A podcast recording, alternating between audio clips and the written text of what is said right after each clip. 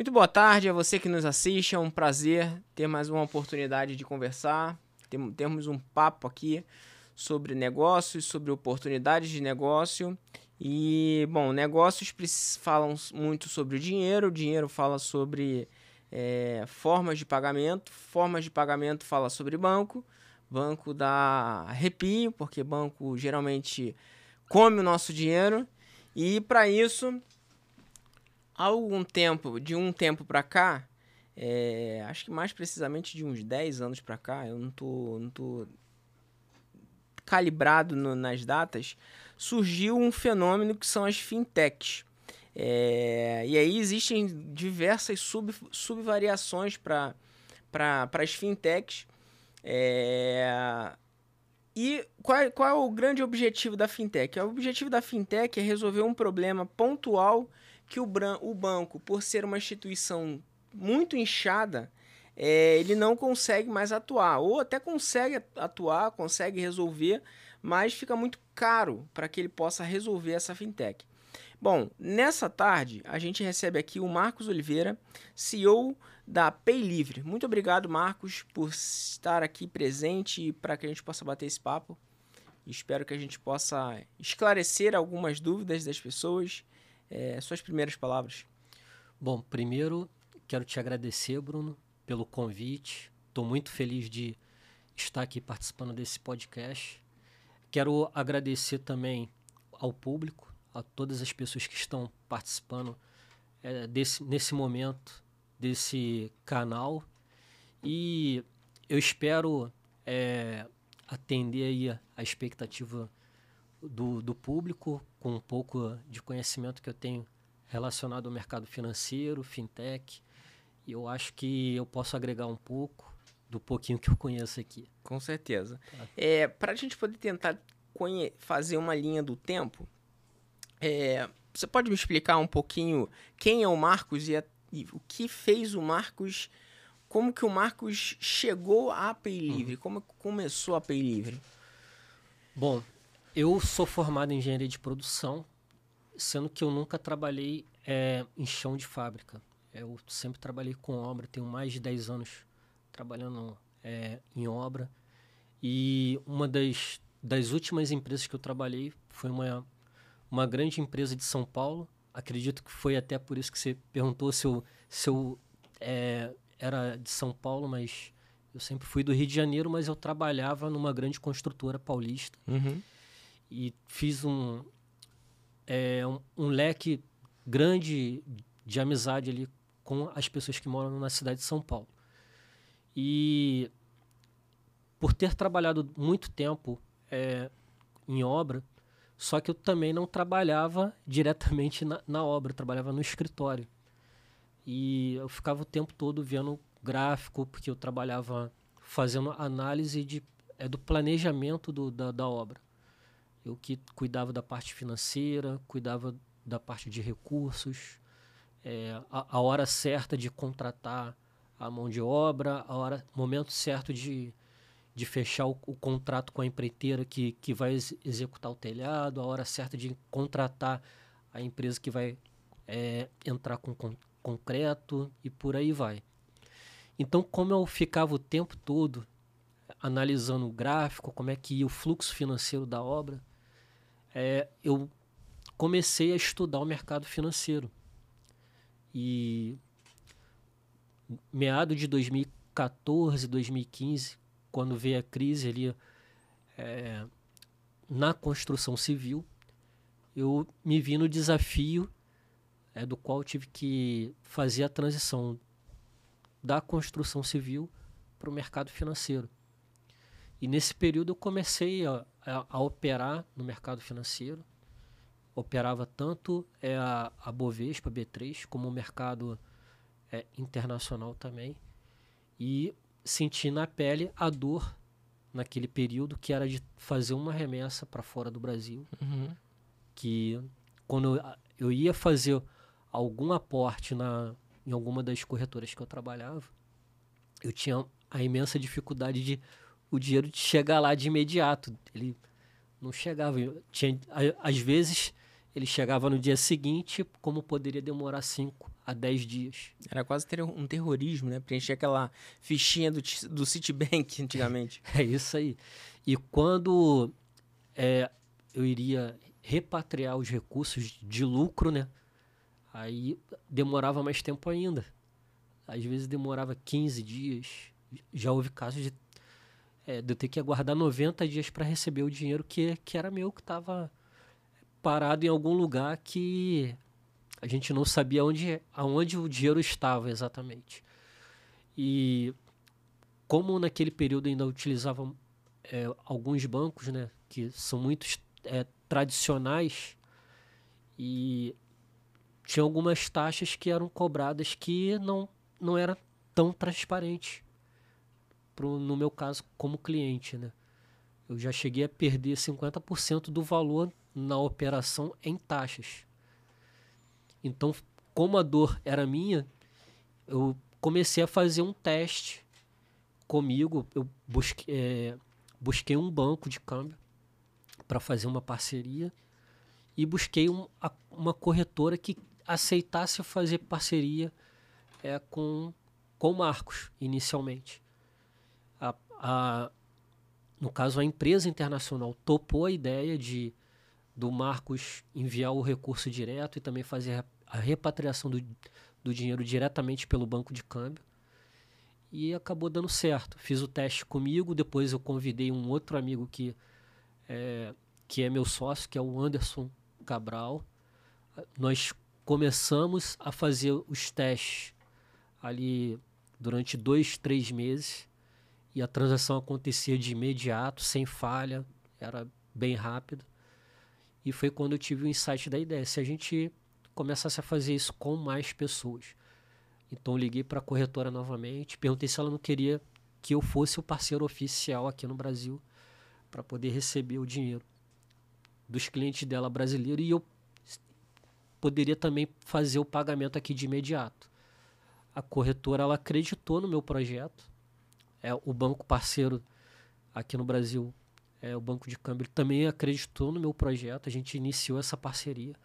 No primeiro ano a gente fez o MVP, a gente conseguiu 6 mil clientes no primeiro ano, que isso foi entre 2018 e 2019. E foi quando a gente decidiu automatizar a operação, porque já não estava dando mais conta uhum. de fazer tudo sozinho. Daí eu busquei primeiro a, é, a Associação Brasileira de, de Startups, para poder entender melhor como que o mercado brasileiro funcionava, como é que funcionava a regulamentação no Brasil. Aí a gente começou a escalar mais ainda a empresa depois que começou a automatizar, a ter API. A gente conseguiu mais, mais duas empresas internacionais e a gente trouxe mais dois sócios que, é, que são da área de tecnologia e depois a gente trouxe uma outra sócia que cuidava da parte comercial. E o negócio foi só crescendo, crescendo. A gente tem 30 empresas hoje é, na carteira já funcionando, mas estamos com 70 contratos já fechados, que é, está no nosso quarto desse semestre agora, para poder fazer a integração de todas essas empresas que já estão com o contrato assinados. E temos mais de 6, 600 mil usuários no Brasil já utilizando o nosso sistema. Basicamente, assim, hoje os números oficiais é, dizem que as, as fintechs elas são as, as principais, as grandes e principais captadoras de recursos é, de todo o ecossistema, né? Todo, todo, todo, todo o mercado de investimento é, sempre olha principalmente e sobretudo para o, o, mercado das startups, porque é o que movimenta dinheiro, movimenta uhum. de recursos. Foi fácil não, mas foi simples é, construir essa, essa, esse início de jornada, essa transição de, do MVP para para enfim bom foi muito rápido você ter uhum. 6 mil 6, 6 mil é, clientes num primeiro ano, num período ainda de MVP, é, é, são números bastante expressivos né? e, e, quase que assustadores, né? Por, por melhor que seja, são números assustadores para alguém que está começando. É um, um, uma jornada, um processo. Uhum. É, e, e, você ganhar musculatura muito, muito rápido é, não é tão simples assim. Como é que foi esse princípio? Foi muito difícil, muito trabalho. Tinha dias que a gente não dormia, principalmente no início do desenvolvimento do software, porque o, os dois sócios que são desenvolvedores, a gente, eles começavam a desenvolver por volta de 9 horas da noite e a gente parava de trabalhar por volta de 3 horas da manhã. E era o horário que a gente ia dormir. Eu dormia de 3 da manhã até as 6. Eu já tinha que estar às 6 da manhã de pé, porque como a gente ainda não tinha um serviço automatizado, eu precisava atender os clientes manualmente. Então eu acordava às 6 horas para começar a atender primeiro as empresas internacionais, porque elas vinham com a de demanda, né? A gente tem um cliente A, B, C, D para você atender aí no Brasil. E daí, quando dava 8 a 9 horas da manhã, eu já começava a fazer a ligação para esses clientes e dizer: Ó, seja bem-vindo, sou da empresa X, que na época não era Pay Livre, depois a gente mudou, né? Sou da empresa X. E estou aqui para poder te atender em nome da corretora tal. Estou, é, a gente precisa fazer essa operação que foi recomendada por você. Eu, eu quero saber como é que eu posso te ajudar. Então, é um trabalho bem minucioso, com muito é, cuidado e humanizado. Acho que foi isso que também ajudou o nosso início a conquistar os 6 mil clientes. Então, foi muito trabalho. É, na época, minha esposa trabalhava junto comigo na empresa e minha, minha filha também.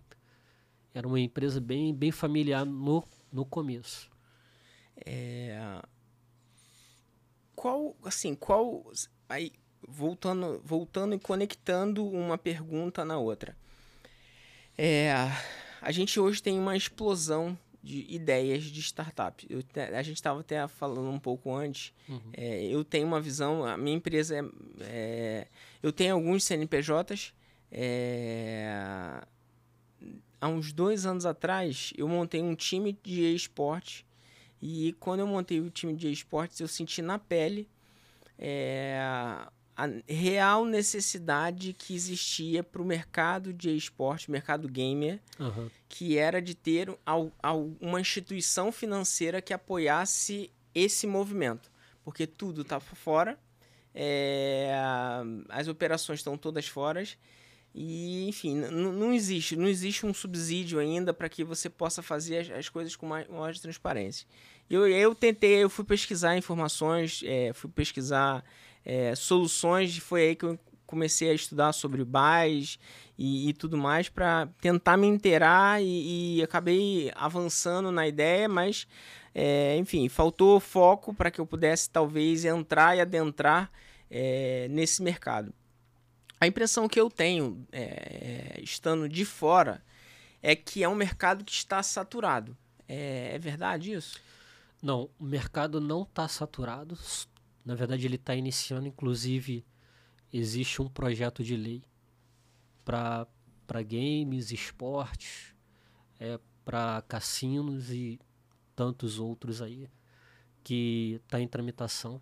A gente está torcendo para poder acontecer logo a aprovação desse projeto, porque isso vai ajudar tanto o consumidor, quem, quem faz a, as apostas, ou então quem torcedor de algum time, ou então quem é game que às vezes quer comprar algum jogo ou alguma skin né, e precisa fazer alguma compra de skin. Então, quanto antes esse mercado regular, ele é melhor para o consumidor, quanto também para as empresas que atuam no mercado, porque vai facilitar é, a, a entrada de novas empresas, vai ter geração de é, aumento de, de receita para as empresas, porque é um, passa a ser um, um mercado regulado, e geração de emprego.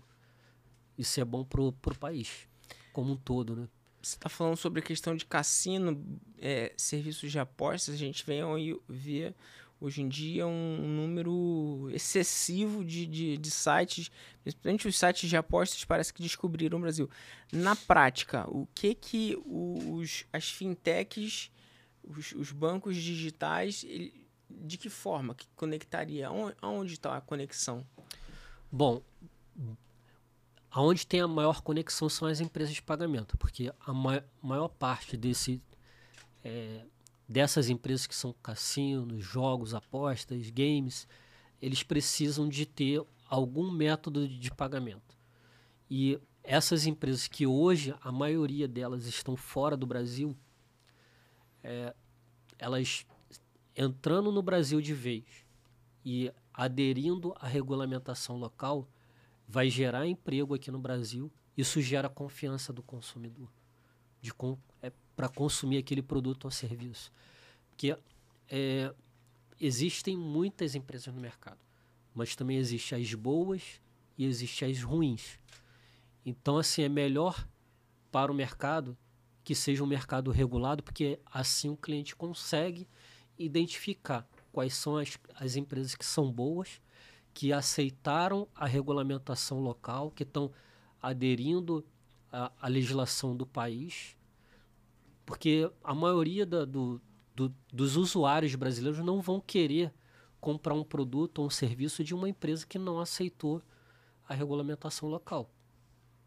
Então, a partir do momento que uma empresa ela aceitou entrar no pisar aqui no Brasil, aceitou a regulamentação, a legislação, e ela tem a licença para poder operar aqui, então aumenta a confiança e a credibilidade daquela empresa.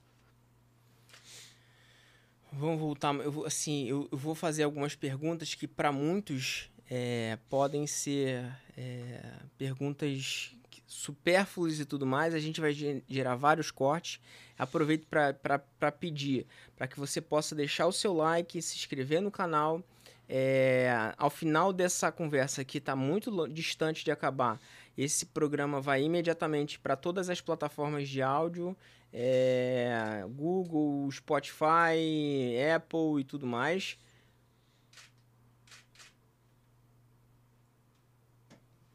Esqueci também, que tem alguém falando comigo aqui, eu tô, não tô conseguindo capturar o que, é que ele tá falando, mas vai para todas as plataformas de áudio e enfim, é, deixe o seu like, mande sua pergunta se você tiver alguma pergunta aqui no chat também. Agora que eu notei o chat aqui, o chat tá muito bacana e eu me perdi no que eu ia perguntar.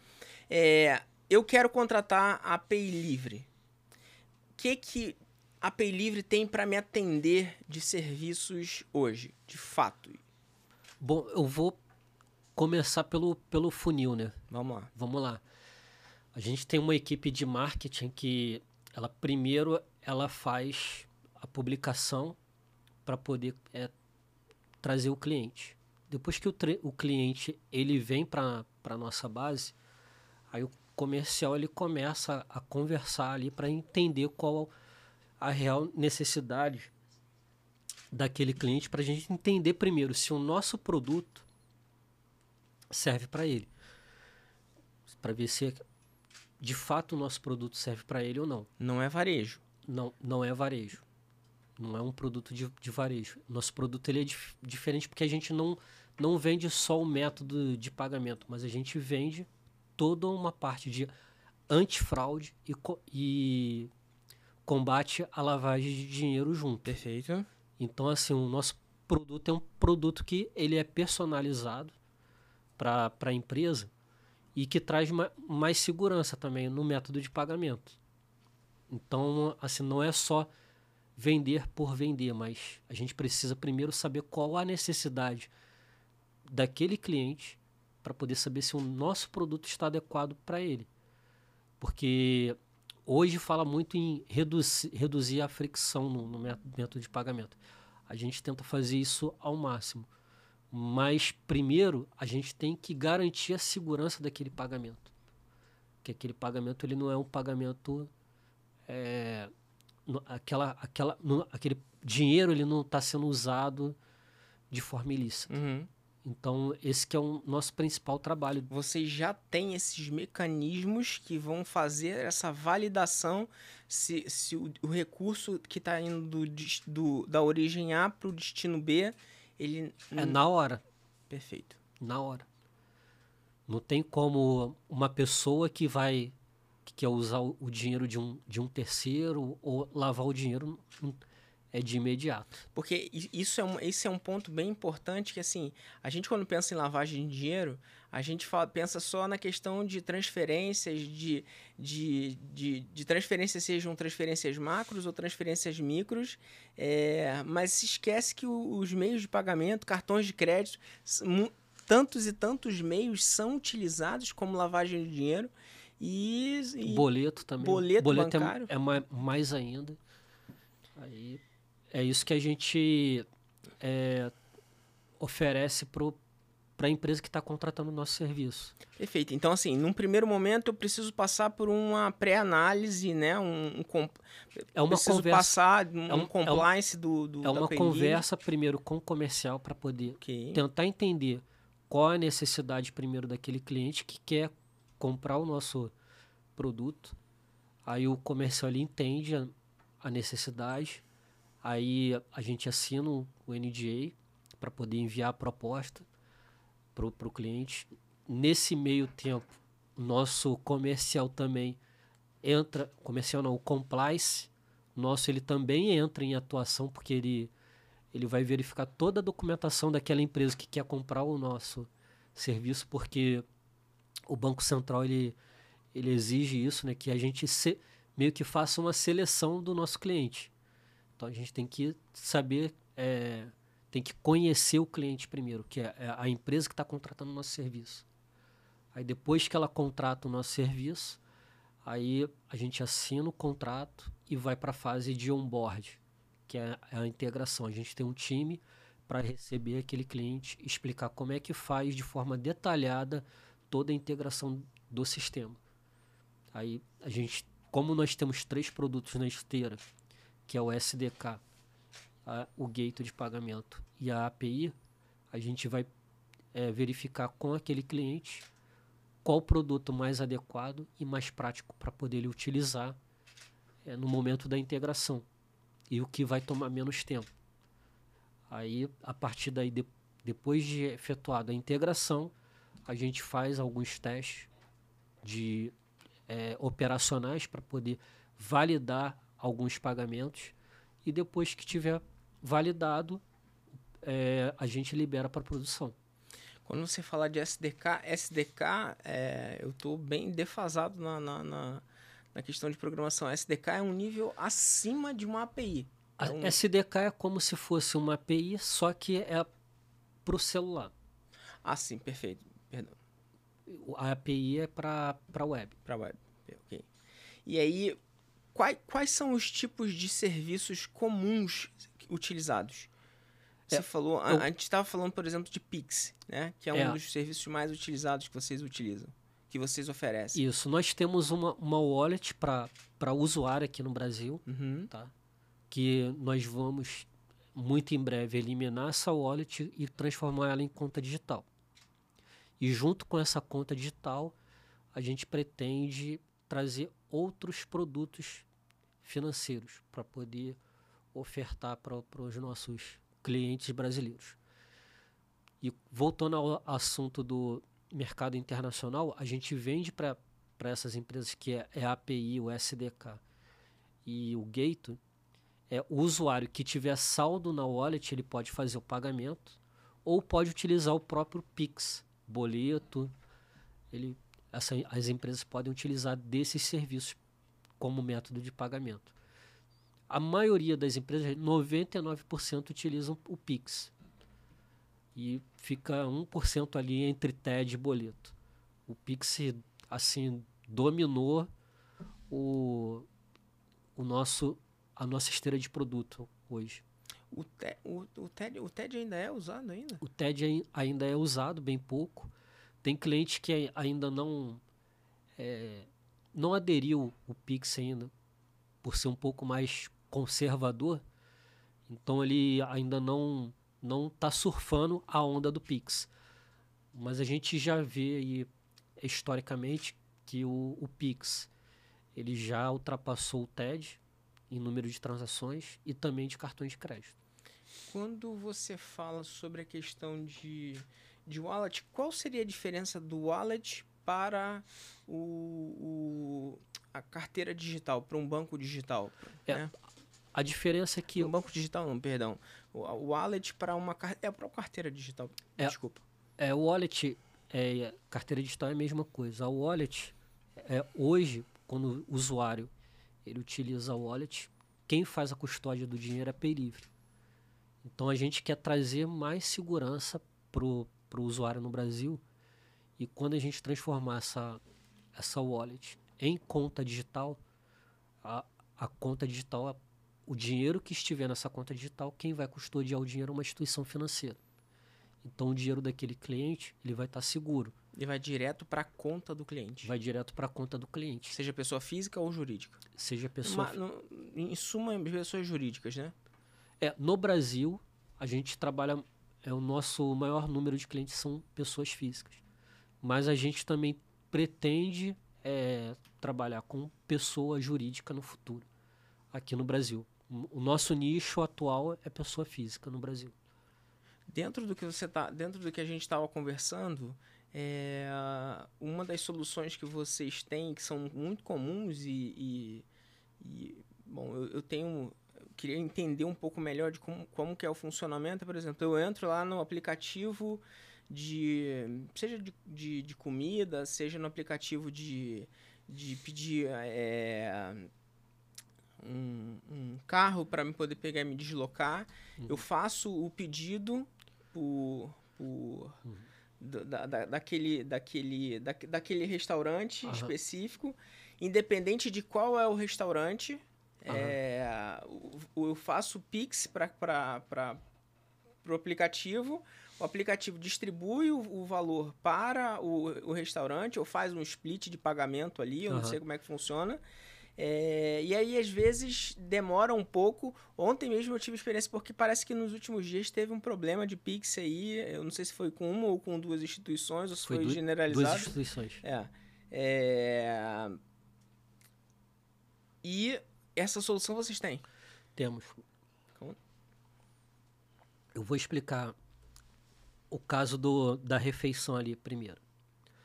Quando você acessa um aplicativo e vai fazer um pedido de alguma refeição, no período que você começa a movimentar ali 50, 100 reais, 200 reais para poder fazer o pedido de refeição, num primeiro momento, você não precisa ter uma conta dentro daquela companhia.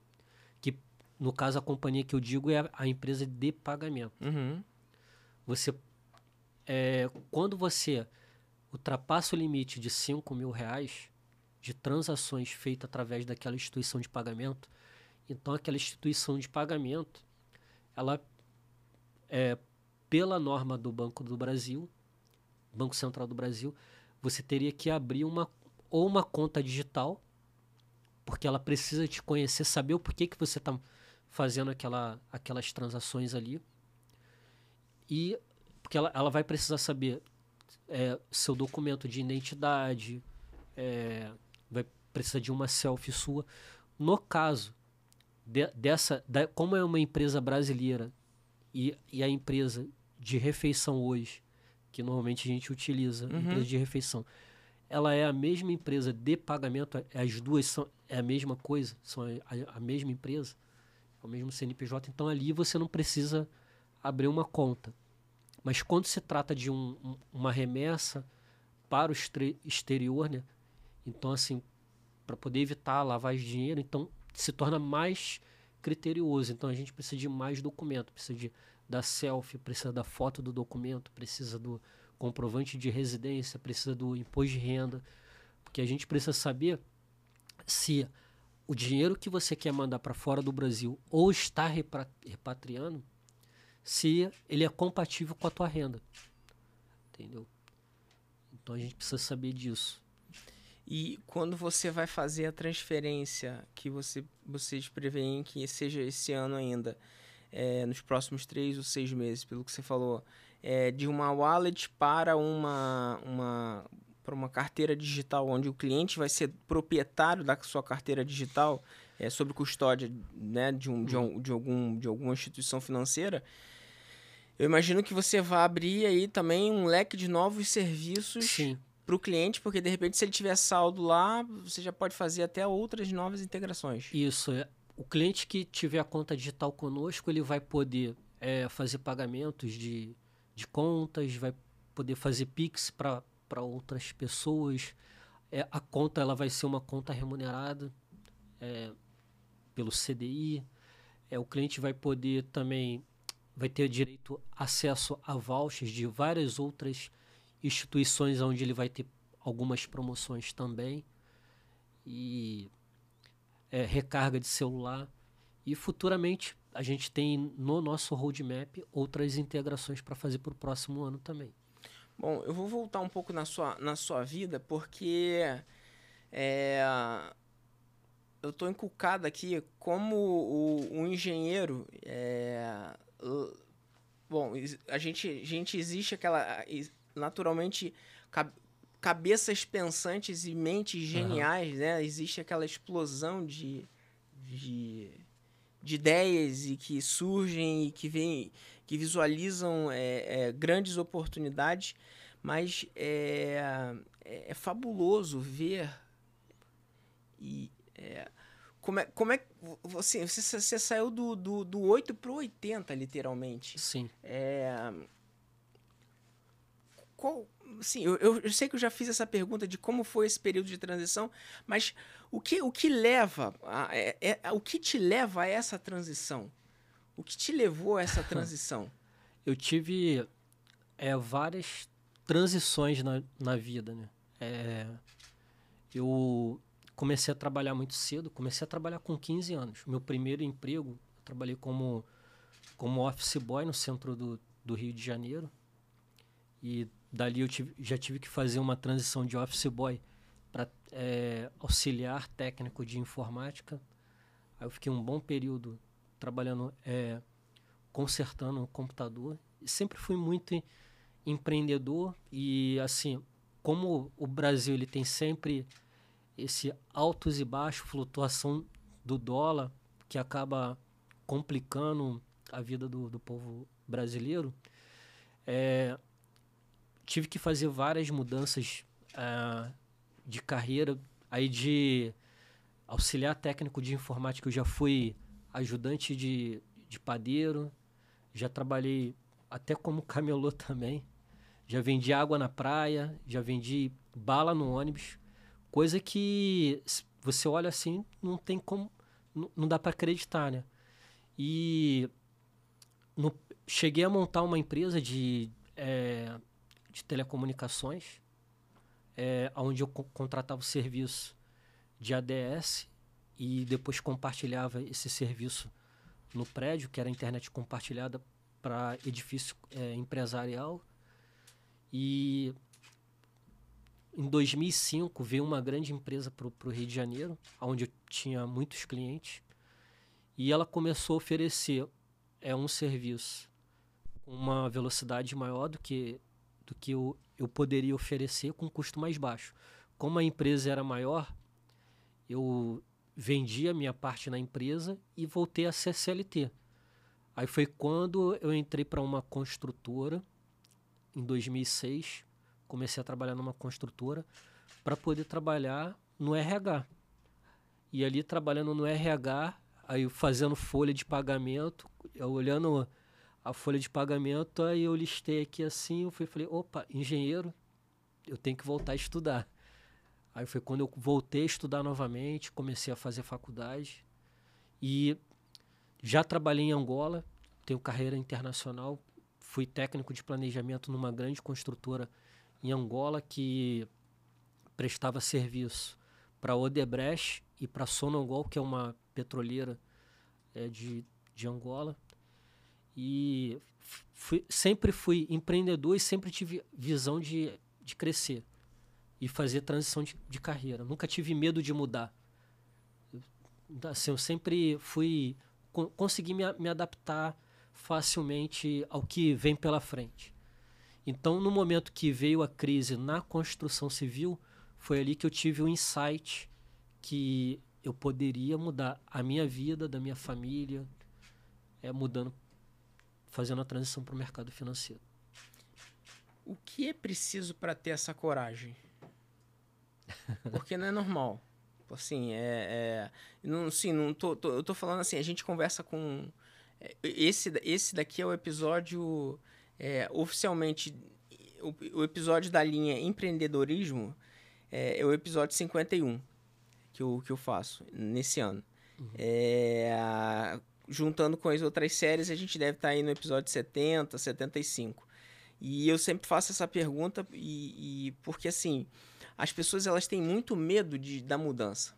A, uhum. a mudança ela, ela, ela vem carregada geralmente de, me, de medo, de receios, né? Porque o novo ele, ele, ele esconde uma obscuridade, uma ele, ele um, algo não revelado e tudo mais. É, e você você fala, vê você falando que é, você sempre é, buscou é, tra transições. Para você, a transição de carreira, a transição de, de ocupações, mudar da água para o vinho, é, é, é, algo que é muito normal e natural. Então, assim, é, o que, que você diria para quem está nos assistindo ou para quem ainda vai nos assistir? É, eu agradeço demais a audiência que a gente está tendo. Uma audiência bem acima do normal para o nosso, nosso horário. É, o que, que você diria para aquela pessoa que talvez é, já teve um insight que, bom, é esse caminho que eu preciso trilhar, mas ela ainda está com receio de pegar e seguir aquele caminho ali? Eu vou começar falando do medo, né? Porque o medo ele, ele é natural e a, as pessoas ficam inseguras, principalmente quando ela tem que fazer alguma mudança. Dá um medo, dá aquele frio na barriga. Eu não sou super-homem, né? E é, você saber que amanhã você, você tem que mudar é uma coisa que é, que é difícil para mim, mas eu sei que eu tenho que mudar porque eu tenho que ser melhor. Eu tenho que ser melhor. Então, assim, eu não, vou ser melhor 100%, mas eu quero ser melhor 1% cada dia. Então, eu sempre foco nisso. Eu tenho que ser melhor 1% cada dia. E por ser melhor 1% cada dia, eu acho que isso que me leva a, a ter coragem de melhorar todos os dias. Entendeu? Então, assim, isso que me levou a ter coragem de fazer várias mudanças ao longo da, da minha vida. A Pay Livre hoje, ela, ela, ela, ela possui dentro, são quantos colaboradores? Hoje nós estamos com quase 110 colaboradores, somos cinco sócios e a gente está crescendo bastante número de transações. Acho que a gente já passou de 13 milhões de transações. É, volume financeiro dos últimos três anos deu mais de 45 milhões de reais de faturamento bruto. E a gente está crescendo muito, é, graças a Deus. É uma, é uma. Eu tenho que agradecer a Deus porque é uma boa. Deus tem me dado a direção para poder fazer uma boa gestão do negócio. E. É coragem. para chegar até aqui, Deus tem me dado coragem. Deixa eu tentar me conectar porque realmente são, é, são, é, é uma história bem, bem como é que você como é que você classifica é, liderança? Então eu gosto de assim vou falar de mim né? Eu gosto de liderar é, de forma pacífica e influenciando a fazer a pessoa é, aquilo que ela gosta de fazer. Então eu tento identificar o que ela mais gosta de fazer para poder ela fazer um melhor trabalho. Ela, ela se desenvolver cada vez mais dentro da, do, da, da nossa companhia. Eu costumo dizer o seguinte, eu, eu faço até a brincadeira que é, eu vejo é, o dinheiro, né? Aí eu falo, eu, e eu olho para trás e, e, vejo a equipe e falo, pessoal, vamos. Aí, para poder todo vir junto comigo, seguir o caminho do, do dinheiro, né? Eu faço essa brincadeira no, quando eu reúno a, a equipe. Então, assim, não digo que a, as pessoas trabalham para mim, mas a gente trabalha junto, no mesmo propósito e no mesmo objetivo. Bom, voltando um pouco sobre, a gente tem uma pergunta aqui. Qual é a taxa média de aprovação de pagamentos? Eu não, uma pessoa, a Patrícia fez a pergunta. Eu não sei se ela fez, imagino que seja por, por velocidade. A gente voltou pro, pro assunto técnico, né? Uhum. Assunto técnico, assim, velocidade, é como são muitos pagamentos, a gente aprova um pagamento em no máximo um minuto. No máximo. Tem transações que aprova com menos tempo. Mas a taxa média por. É um pagamento ele pode ser aprovado em até um minuto.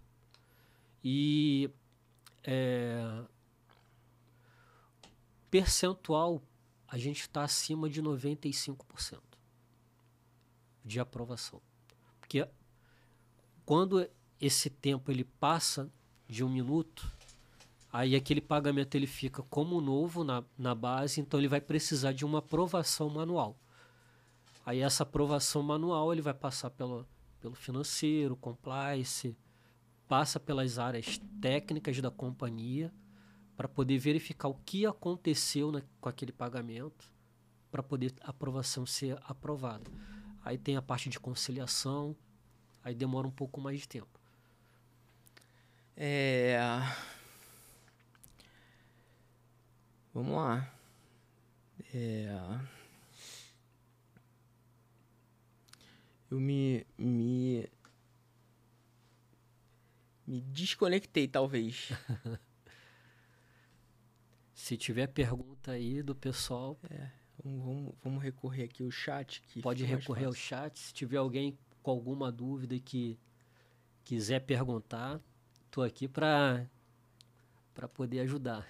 Você, no, no, é, enquanto o pessoal vai, vai calibrando aí, pessoal do chat, por favor, me ajudem aí. Essa mudança do Open, do open Bank para o Open, pro open Finance, isso. É, que vai ocorrer a partir do ano que vem, se eu não me engano. Ou já ocorreu, mas regulamenta a partir do ano que vem. É, o nome, o nome, a mudança já ocorreu. Uhum. Já é Open Finance. Mas, mas, a, mas a legislação, ela, ela entra ela em tá operação, em, ela está em tá processo, né? É, está em trânsito, está mudando ainda. É, ela é boa porque ela, ela envolve toda a parte de seguros, ela envolve também a parte de câmbio, investimentos. Então vai ser muito bom para a população brasileira. E a Pay Livre, por, em, especificamente, sendo uma, uma, um, uma fintech voltada para os meios de pagamentos, é, que tipo de solução poderia existir, de repente, para é, integrar ou para que a gente pudesse. É, facilitar a vida de, de, de ferramentas como cashback, programas de pontos, alguma coisa do tipo? É, bom, o, o primeiro produto que a gente pretende desenvolver para esse ano é a conta digital com é, a conta remunerada para esse ano. Se a gente conseguir, né, que desenvolvimento é, é, o desafio de todas as empresas, uhum. aí a gente pretende colocar também a compra e a venda de, de criptomoeda junto ali com a conta digital. Então, o usuário que quiser fazer algum tipo de investimento, é, comprar Bitcoin, Ethereum, ele vai conseguir através da conta digital, ele vai comprar. A compra é para investimento, compra ou venda, né? Então ele pode comprar, fazer buy hold, esperar, subiu, aí ele vende uhum e o dinheiro já vai cair direto na conta dele digital. Mas vai existir a opção também de, de, de fazer pagamentos ou de integrações do tipo, fazendo uma alusão aqui, por exemplo, ao.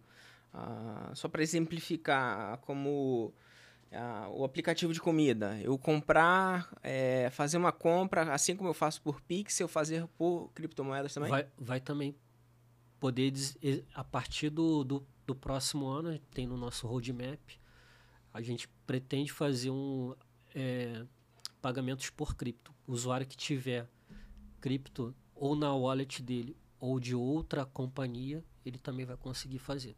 E e vamos lá, e de novo, eu consigo, obviamente, passando por todos os processos, porque isso é isso é o que acho que é mais legal de tudo.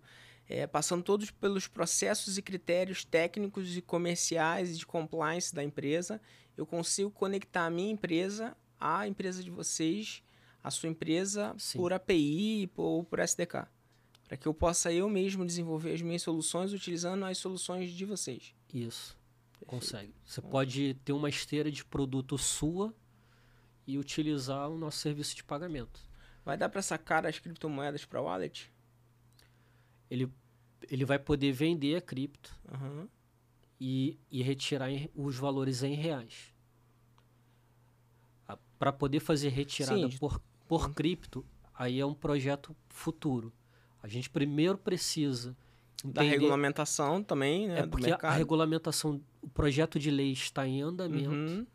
Então, para poder é, o usuário fazer transferência de cripto de um usuário para o outro, vai depender da regulamentação no Brasil, que tá, existe o projeto de lei que está tramitando. É, já foi feito vários discursos, mudanças de melhorias no, no próprio projeto de lei. Uhum. E está entre o Senado aí e, o, e a presidência para poder assinar esse projeto. É, o, o, primeiro, o primeiro convidado que a gente teve aqui foi o, inclusive foi o autor da, da lei, que foi o senador, o deputado federal o Auro Ribeiro, que teve, que teve aqui junto com a gente, que foi o autor da PL que o PL da, da, da cripto, né? Bom, tem mais uma pergunta aqui. É, o que foi mais, o que foi mais desafiador durante a pandemia para para Pay Livre? Deu um frio na barriga porque a empresa era jovem. É, a gente começou a operar foi em é, dezembro de 2019. A gente tinha acabado de, de alugar o escritório. A gente tinha um, um escritório no centro metropolitano. E tinha feito um investimento pesado em imóveis. E quando foi exatamente no dia do meu aniversário, que foi 13 de, de março de 2020, o prefeito anunciou que a partir do dia 16, que era era segunda-feira e, e, eu gravo a data porque ficou. Não tem como, né? Não tem como. Foi um presente. Ficou um presente. ele falou: ó, a partir de segunda-feira é, é lockdown, não vai poder abrir escritório e a gente teve que trabalhar de casa, né? A gente era um, uma equipe bem enxuta, a gente tinha cinco funcionários naquele, naquele momento, todo mundo começou a trabalhar de casa e foi quando eu tomei a decisão de romper o contrato com o escritório, a gente pagou a multa e depois vendeu os móveis é, a um quarto do valor que a gente comprou. E no, o meu segundo sócio, que é o Anderson Cabral, lembro até hoje que ele chorou bastante porque ele não estava muito apegado ao, ao bem que a gente tinha comprado, que eram os móveis. Ali ele gostava muito do escritório. E só que eu falei, cara, a gente tem que desapegar, porque isso aí, para agora, não faz sentido pra gente. E o dinheiro que a gente iria é, gastar em, em aluguel, a gente vai contratar desenvolvedor. E a partir do momento que a gente contratou desenvolvedor, nós conseguimos melhorar o nosso produto e abrimos portas para as novas empresas contratar os nossos serviços. Então, é, no meio da pandemia, empresas começaram a procurar os nossos serviços. A gente começou a ser recomendado de empresa. A gente teve um momento que a gente parou de fazer marketing. Falou, ah, vamos dar um tempinho de fazer marketing porque a gente precisa ter braço para fazer essas integrações aqui. Que é o caso agora de novo. Uhum. A gente teve que dar um tempinho no marketing para poder fazer as novas integrações para poder voltar a crescer de novo. Então, naquele momento, a gente fez isso. A gente deu uma. É, entregou o escritório, contratamos pessoas, as pessoas nos ajudaram, ninguém faz nada sozinho, nos ajudaram a desenvolver, é, melhorar as nossas soluções. Nosso produto ficou melhor, aí, aí as empresas nos contrataram, a gente teve mais integrações e a gente cresceu a partir daquele momento. Foi um momento bem desafiador, deu aquele frio na barriga, veio aquele medo, mas a gente deu a mão todo mundo, os sócios, os funcionários, e a gente conseguiu vencer e crescer. Com toda essa, essa coragem, essa, essa tua determinação, você você apostaria primeiro no IPO ou numa num, num aporte para virar um unicórnio? Eu aposto primeiro no aporte. IPO é, tem que ser mais para frente. A gente está amadurecendo, porque a gente está começando a construir agora a nossa parte de governança corporativa, governança na área de tecnologia. Então, são fases que a gente quer vencer, a gente quer estar maduro até chegar lá. Então, assim, primeiro seria o aporte e depois o IPO. Mas, assim, como me, enquanto meta também, esse ano chegaria, já chega a um milhão de clientes? Esse ano, até dezembro, a gente passa. É, é porque o, é, um cliente recomenda o outro, né? Sim. Então, como a base ela já está já tá grande, Sim. então pode ser que a gente dobre o número até dezembro.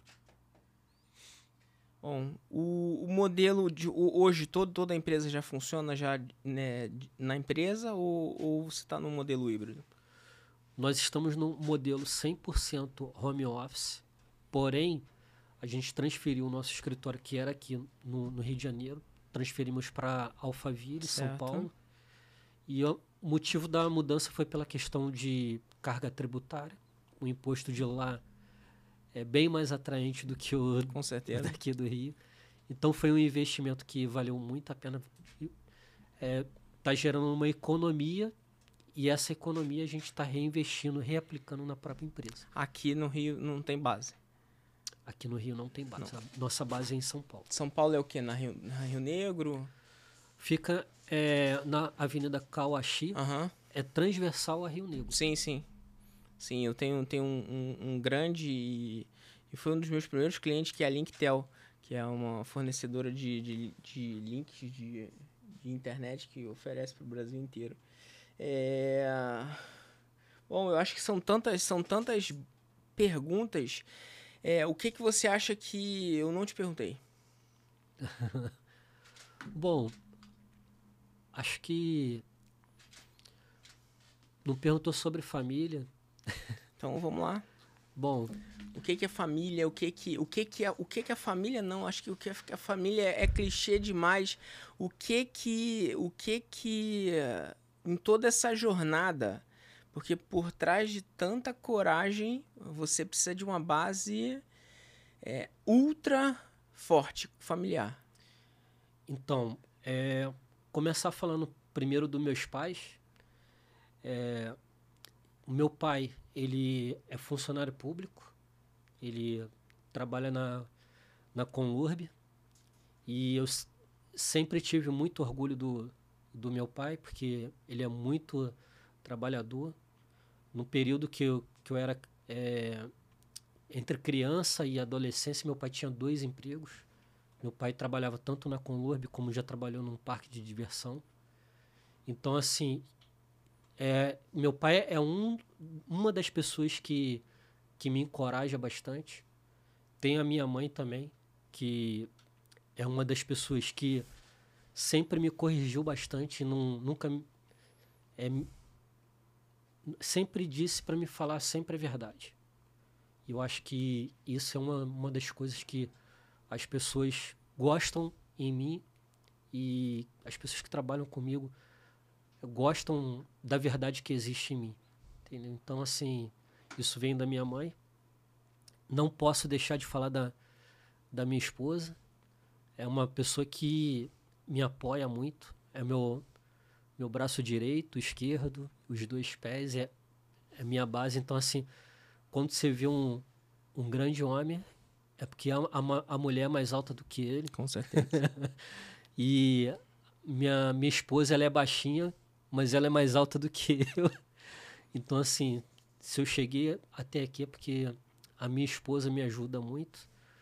E a minha filha, ela sempre também me apoiou em tudo que eu me propus a fazer. É, quando eu morava no outro bairro daqui do Janeiro, Rio de Janeiro, que é, morava em Bangu, né? Nós construímos a nossa primeira casa é, em Bangu. E minha filha tinha três anos de, de idade, né? E a casa foi construída por mim e pelo meu pai. Enquanto a gente estava ali sentado, é, sentando tijolo, a minha filha, ela queria trabalhar junto com a gente, então ela pegava o mesmo tijolo. Ela pegava o tijolo de um lado e levava para o outro. Aí pegava o mesmo tijolo e levava para o outro. Ela, porque ela queria estar perto ali, trabalhando com a gente. E quando eu tive a ideia da Pelivre, ela sempre teve do, do meu lado, trabalhando, minha esposa também, sempre do meu lado, apoiando e trabalhando junto comigo. Você tem uma filha? Tem uma filha. Tem 20 anos. E ela trabalhou hoje contigo também? Trabalho. Trabalhou com ela. Eu acho que, eu acho que é isso, a funcionária número um. eu acho que isso é uma das coisas mais... Mais... É, mais sem palavras que tem. É, você trabalhar com família... Trabalhar com família é bem, é bem difícil, né? Às uhum. vezes. É, por, por vezes é bem difícil. Porque você... É, trabalhar com conflitos e tudo mais. Mas, por exemplo, quando eu, quando eu olho para por detrás aqui da, das câmeras e eu olho para o meu filho, é, que veio trabalhar comigo esse ano também, uhum. é, é uma satisfação é, enorme.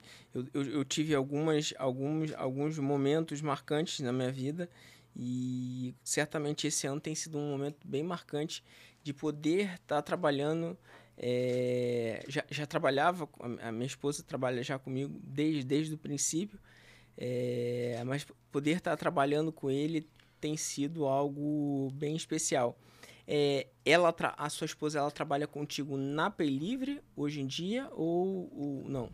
Não, hoje a minha esposa não, não trabalha comigo na Pay Livre, ela tem um, uma cafeteria uhum. que é dela. E você, você mora no Rio ou você mora em São Paulo? Eu moro no Rio, moro no, no Recreio. Tá. E gente, minha esposa tem uma, uma cafeteria e ela é escritora. Ela escreveu um, um, livro agora recentemente contando um pouquinho da nossa história. Em breve eu posso até trazer um. Sim, por favor. Um, uma cópia, um exemplar para você também, autografado. Porque, assim, é. O, o, o suportar, principalmente essas mudanças, não é fácil. É, a sua vida é muito tumultuada. Você, falou de Bangu, é, eu nasci em Senador Camará. é, meu pai tem uma loja em, em Padre Miguel até hoje. É, meus pais moram em Realengo. E, enfim, a gente, é, não sei, de repente a gente tem quase que a mesma idade. É, o suportar essa, essa, essa, esse ímpeto de, de agora eu vou fazer isso, agora o, o, a, o desejo que está no seu coração, né? a vontade que está no seu coração, o que Deus coloca no, no teu coração. É, eu acho que, eu acho uhum. que tá, vou, vou usar. Num, às, às, vezes eu procuro não usar determinadas palavras por, por, por respeito ao público e a quem está nos assistindo, é, porque cada um pensa de um jeito e respeitando a, a forma como cada um pensa, é, mas res, a, a forma de, do, do, no, do nosso companheiro, respe, da nossa companheira, respeitar e enxergar aquilo que Deus coloca no nosso coração. E às vezes mesmo putz, que maluquice, cara. O que, que ele vai fazer agora? Como é que ele vai sair daqui? Ele tava trabalhando, tá, tava tão bem na engenharia, e agora vai para Angola, tá tão bem lá na, na questão do, do petróleo, agora vai fazer isso, e aí agora vai colocar, e aí monta e larga tudo, monta, gasta todo o dinheiro para poder pegar e montar um escritório gigante, vende por menos de um quarto e perde tudo e enxuga, e começa de e novo. Começa de novo. Então, assim, ter a gente assim, ter esse porto seguro para você chegar em casa e falar assim, já tem gente demais batendo na gente na, na rua e você chegar em casa e falar assim, ó, eu não até posso não concordar muito, mas força aí, força aí que vai dar tudo certo. Isso é, isso é fabuloso demais. Isso é, isso acho que é a maior bênção de todos. É o porto seguro nosso tá em casa.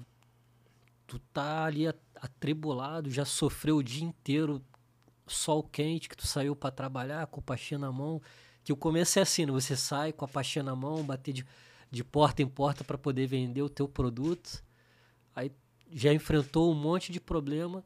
Se você chega em casa você tem outro pro problema, isso não é bom. Mas eu sempre cheguei em casa e eu sempre encontrei o meu porto seguro, sempre encontrei o sorriso, a confiança. Minha esposa sempre é, ela confiou em mim e quando eu contava os meus sonhos para ela, ela me ajudava a acreditar no meu sonho. E isso é o que fortalece a gente. Bom, eu te agradeço demais, Marcos, pela, pelo papo, pela história inspiradora, pelo, pela empresa fabulosa. Eu não, não, não, não. Você falou sobre a questão de, de, de se transformar em unicórnio. Eu não sei. Eu, quando eu olho para você, eu, eu vejo um, um IPO. é e aí, bom, que que Deus que Deus construa os seus caminhos e esteja à frente de todos os, os, os próximos passos, mas é, por, todo, por tudo que a gente conversou aqui, por todo, todo esse por, por toda essa breve conversa que eu espero que a gente possa ter outras oportunidades, seja nessa mesa, seja fora dela. Com certeza. É, muito obrigado pelo, pela sua disponibilidade de, de tempo, de horário. É, muito obrigado a todos que nos assistiram. Essa conversa vai estar disponível em todas as plataformas. É, e deixa uma mensagem final para a gente e para todos que vão nos assistir, estão nos assistindo e vão assistir posteriormente. Bom, primeiro eu quero uma vez mais te agradecer pelo convite, pela oportunidade de estar aqui contando um pouquinho da, da minha história, da história da P Livre. É, eu quero deixar um, um recado para o público, que é para poder, mesmo que eles sintam medo, se tiver que fazer a transição, faça. Vença o medo. Porque vencendo o medo, você tem sucesso. É esse o recado que eu quero deixar para todo o público. Perfeito. Perfeito. Bom, vença o medo. Eu preciso vencer o medo. Eu estou passando por alguns momentos e eu vou usar essa palavra para que ela possa entrar dentro do meu coração e eu possa vencer alguns medos que estão como desafios na minha, na minha, na minha vida. É, talvez eu precise fazer algumas transições e eu vou utilizar essa palavra e essa história inspiradora da sua vida é, para que, bom, que possa fazer sentido. Espero que tenha feito bastante sentido para você é, e que você possa compartilhar essa, essa, essa conversa para que possa, com toda certeza, fazer sentido para outras pessoas.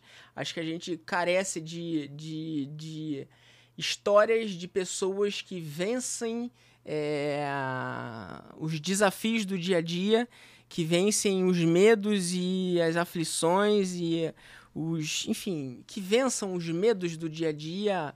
É, a porta a porta que está fechada e tem que se abrir, tem que ser aberta de qualquer, de qualquer forma. Compartilhe essa mensagem com o máximo de pessoas que você puder que eu tenho certeza que você vai abençoar bastante, bastante pessoas e bastante amigos, amigos, enfim, muita gente aí pela vida, tá bom? Muito obrigado e até, até o próximo papo.